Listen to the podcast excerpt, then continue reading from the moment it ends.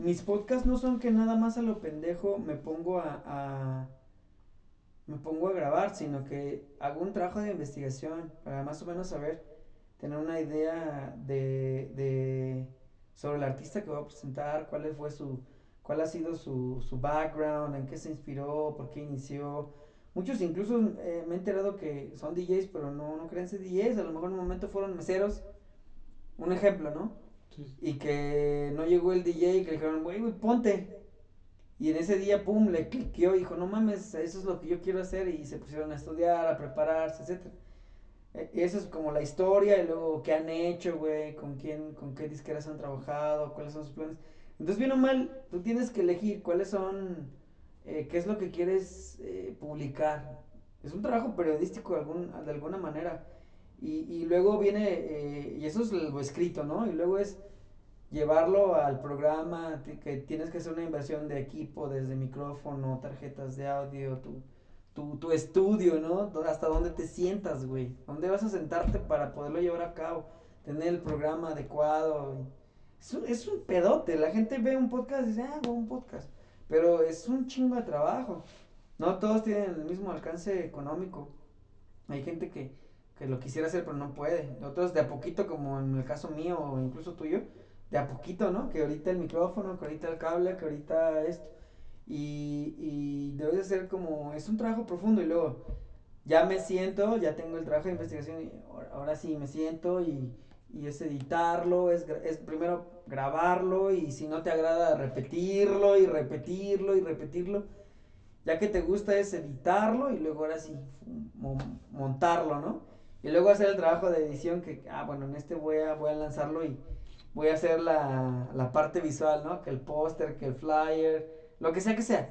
Entonces es una chambota, no es algo muy... No, y creo que la mayoría de la gente, no sé, como que desestima primero tú la chamba que es todo el proceso de hacer el podcast y mucha de esa gente creo que nada más critica, ay, no mames, pues eso qué, sí, o qué chingados. Y creo que lo peor o lo más triste, por lo menos de que yo me doy cuenta, es que escucho un chingo de gente que a lo mejor nunca en la vida vas a conocer, nunca en la vida vas a saber quién es, pero sabes que ahí está, porque los números que, que, te, que te, dan las pautas o, o, los programas que usamos para subir el podcast, pues te lo dicen. Pero por una parte, por lo menos a mí se me hace triste que tus amigos y tus conocidos son los que menos comparten, son los que menos escuchan y son los que más critican y dicen, ese güey, no mames, está loco, ese güey quiere ser rockstar, ese güey quiere ser famoso, güey. Pero no, pero no se ponen a analizar la mayoría que desconoce toda la chamba que es. Es una chambota. Es mucho trabajo por detrás. Y la gente, es eso, es eso mucha gente, es, es cierto, 100%, yo siempre, yo lo he vivido toda, toda la vida que he producido música y he sido DJ. Los que más te apoyan son banda que no, no te conocen. Son los que va, incondicionales, te están ahí buscando nuevo contenido que ya subís, etcétera. Tus cuates, así como tú dices, te tiran de loco, ese güey, ¿qué, güey? ¿Te crees rockstar? Este, o incluso verga anda que para qué lo haces, güey, nadie lo escucha. Es, es una putiza, güey. Ah, pues, yo, la verdad, yo lo hago por mí. O sea, lo hago para mí. Por eso yo ya, bueno, ya estoy curado como del espanto, como dicen coloquialmente. Porque la neta, o sea, así, güey, lo resumo. Yo lo hago para mí. Ya si lo escuchan dos, tres, cuatro, que la verdad sí, no sé, pero en mi, en mi caso, nuestro podcast sí lo escucha un montón de gente, pues está, ya es como el, como lo positivo, ¿no? El extra. El plus. El plus. Sí, yo en mi caso creo que empecé queriendo dar un mensaje a la gente, queriendo darles una idea más amplia de lo que significa todo lo que es ser empleado, todo lo que es ser emprendedor, todo lo que es ser un dueño de negocio, las cosas que desde, desde ese punto hacemos bien y las cosas que desde ese punto hacemos mal. Pero creo que al final del día, los poquitos o los muchos que nos escuchen van dando la pauta de lo que les gusta y lo que no, porque creo que empecé muy enfocado en los negocios y al final me di cuenta que, que mucha gente quería escuchar más allá de los negocios, qué hay más allá de eso, cuál es la vida, porque al final del día creo que desde, por ejemplo, en mi podcast, estamos tomando en cuenta todos los aspectos más relevantes de la vida misma del humano y que influyen e impactan en el comportamiento de los negocios, de los trabajadores, de los dueños de negocios, lo que es parte de los abusos, lo que no tenemos como trabajadores que deberíamos tener. Y empiezas a hablar de otros temas que, al final del día hacen como un glitch con lo mismo que es el negocio y los trabajos y la gente le empieza a agradar porque empieza a tomar en cuenta otras opiniones que a lo mejor en un punto dado no tenían en cuenta o no se habían dado el tiempo de escucharlo. Y eso es, creo que es algo muy gratificante para mí. Pero igual que, que contigo, creo que todo nació desde mí. Desde, güey, pues lo hago para mí, lo hago porque es una pasión que espero explotar. Y si nadie me escucha y al final solamente soy yo, está bien. Cuando me siento desanimado y me dé un autoconsejo, lo escucho.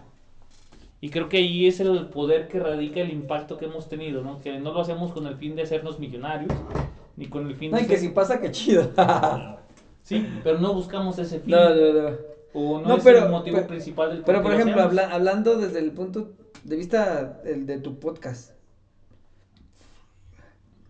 yo creo que personalmente como lo que estás tratando de crear como una especie de coaching, guía, moderador, tutor, etcétera, sobre negocios, el podcast te da mucha, eleva el currículum. Para mí, la forma en que yo lo veo, es, es algo que te catapulta. O sea, ya no eres como el güey que se graduó de su carrera y obviamente tiene conocimiento y etcétera, sino que para hacer tu podcast estoy casi seguro que sigues investigando. O sea, no cesas de aprender y de... Porque dicen que... Eso está bien loco, pero dicen que hay gente, bueno, por ejemplo, hay gente que es muy envidiosa para compartir la información, ¿no? Pero dicen que la gente que se queda la información se vuelve obsoleta. ¿Por qué? Porque como está tan preocupado de salvaguardar este conocimiento,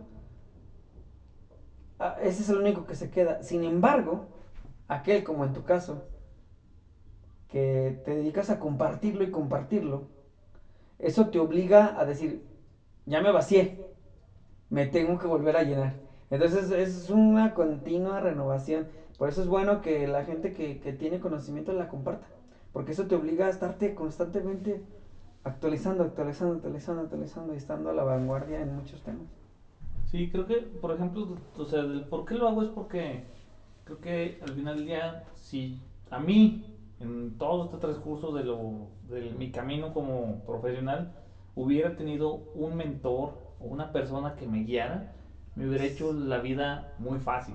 Y creo, que me hubiera ahorrado años de trabajo si alguien me hubiera dado los consejos que, por ejemplo, yo doy, si alguien me hubiera recomendado los libros que, por ejemplo, yo recomiendo, o subido las cosas por lo menos importantes del resumen de, ah, mira, así se hace una cadena de negocios. Ah, mira, creo que para ser una mayor, una persona más eficiente debemos enfocarnos en esto. Creo que como líder nos hace falta esto, porque creo que ahorita está muy de moda lo que es el liderazgo, pero también hay que ver que no es, que sí puede ser moda, pero creo que también tiene que ver con la necesidad del cambio generacional que, que estamos viviendo, ¿no? Creo que al final del día los señores ya que son grandes y vivieron en la época del jefazo, pues ya están quedando atrás y muchos ya se están jubilando y entonces está como ese como esa barrera de el joven y el viejo y que no se encuentran y no encuentran un punto medio.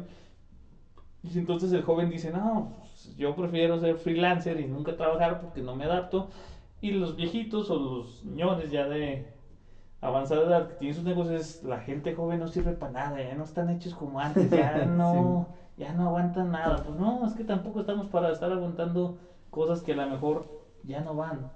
No, pero es que también la tecnología ha prestado muchas cosas, ¿no? Por ejemplo, ahorita con la pandemia se desató una cosa muy interesante en cuanto a la generación de empleos y, y, y, y en sí cómo trabajar. Porque, por ejemplo, muchas compañías que que habían quedado de alguna manera arcaicas y que no querían como permitir. Sabes que hoy no puedo presentarme a la oficina, pero acá en la, acá en la, en mi casa tengo mi laptop, tengo todos mis datos y tengo mi correo, que prácticamente mucha información la manejas vía correo. Dame chance, hoy va a venir, no sé, el del cable. No tengo cable dos semanas, necesito que lo instalen, aquí me voy a quedar. ¿Qué te dice tu jefe? No, no te doy el día libre pero con la pandemia ya te dieron chance de que trabajes desde casa y ya se dieron cuenta que sí funciona. ¿Y sabes qué? Las compañías grandes son las a las que más les conviene que puedas trabajar desde la casa. ¿Por qué? Porque tienen que rentar un edificio, tienen que pagar renta, obviamente a lo que me refiero, tienen que eh, meterle toda la infraestructura, eh, eh, desde logos, pancartas, lonas, lo que sea que necesite un negocio, para ponerle el tema de la compañía, insertarle el tema de la compañía al edificio y luego eso pues involucra inversión de infraestructura, ¿no? Desde comprar escritorios, sillas, eh, equipar baños, pagar luz, pagar eh, eh, internet, todo lo que, todo lo que significa hacer nacer un, y crear un, negocio. ¿Y qué pasa? Ya no tiene que comprar ni computadoras, ni mouse, ni keyboard, ni tiene que tener un güey de IT adentro de, la compañía. ¿Qué? Ahorita ya está trabajando la gente de su casa. ¿Con qué? con su propio escritorio, con su propia computadora, paga su propio internet, paga su propia energía y no se está dando cuenta que eso en algún futuro, si se mueve a este nuevo tema de que trabajes desde casa, se lo deja de gastar el empleador y te lo pasa completamente a ti. No, y por una parte, o sea, fuera de eso, está el nivel de productividad que le mete el empleado, que es como 20 o 30% más, porque está en toda la comodidad de hacer su chamba desde la cama, desde la silla, un ratito ver Netflix, un ratito pendejear en el teléfono, pero al final de cuentas creo que el empleado sabe cuál es su chamba y se pone en ello, y creo que hay datos que está sobre el 20-30% de productividad más que lo que tendrías como tenerlo ahí en la oficina.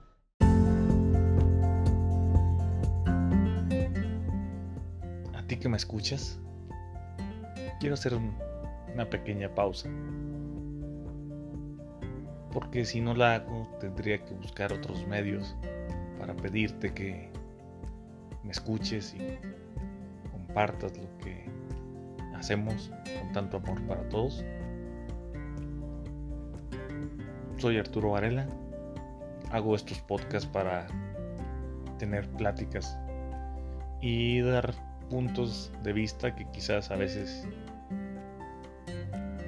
nos limitamos a dar por diferentes razones. Sígueme en mis redes, Facebook, Instagram, Twitter, las uso todas en la medida de lo posible. Me encuentras como Arturo Varela con un 4 al inicio y 1 al final. Estaré agradecido te mando un abrazo y no te quite mucho tiempo para escuchar esto.